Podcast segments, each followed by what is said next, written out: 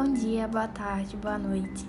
Bem-vindos a mais um encontro semanal aqui no Momento Silvestre, um podcast de alunos de veterinária interessados pela área.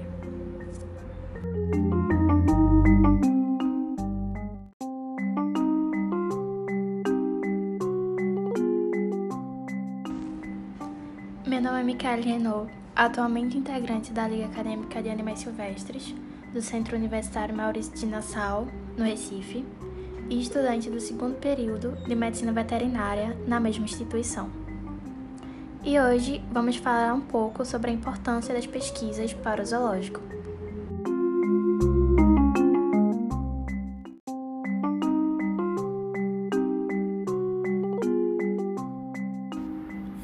Desde 2007, o zoológico prioriza a conservação e promove pesquisas cinéticas com espécies silvestres da fauna e da flora nacional.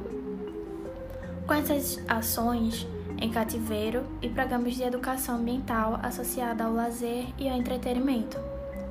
Mas, mesmo priorizando as pesquisas, os zoológicos nacionais dependem das iniciativas, dos interesses e das equipes de outras instituições. É provável que o zoológico brasileiro consiga produzir mais e mais rapidamente quando não forem apenas fornecedores de animais ou de materiais, mas também tiverem equipes próprias.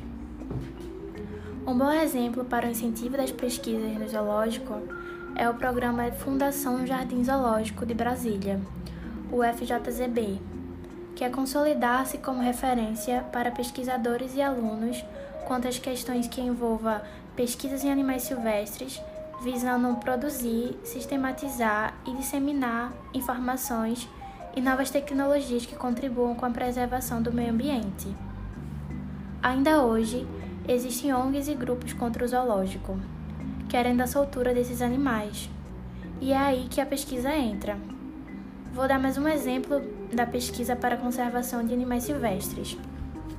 Mercival Francisco, biólogo da Universidade Federal de São Carlos, é, com pesquisa em reprodução em cativeiro, explica alguns desafios que os animais soltos podem enfrentar na natureza. Abre aspas. A reintrodução em si é uma ciência à parte. Ela envolve uma série de cuidados e isso depende muito do grupo de organismos. Então, quando se fala de reintrodução de peixes e anfíbios, é algo mais simples porque esses animais não dependem ou dependem muito menos de rios de cuidados parentais. Então é muito comum, por exemplo, é, vermos esse povoamento de rios e lagos com alevinos com filhotes de peixes e isso é completamente procedimento simples. O mesmo acontece com répteis e anfíbios. Se você pegar um girino de qualquer espécie e soltar na natureza, eles estão geneticamente programados para sobreviverem sozinhos. Já, já que se trata de aves e mamíferos, isso fica mais complicado.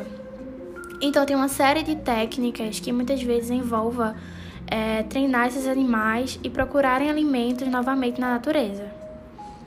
E a fugir de predadores, enfim. Então, tudo isso tem que ser feito previamente em cativeiro para que se tenha com sucesso. Fecha aspas.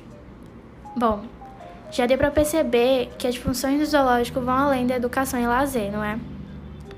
O zoológico, ele trabalha em conjunto com as universidades.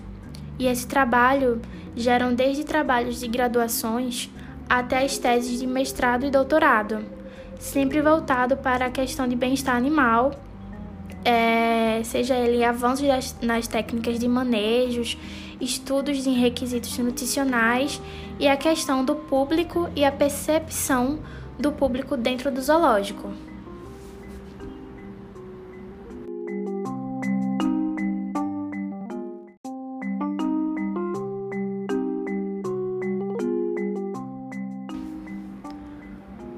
Bom, gente, esse foi mais um Momento Silvestre.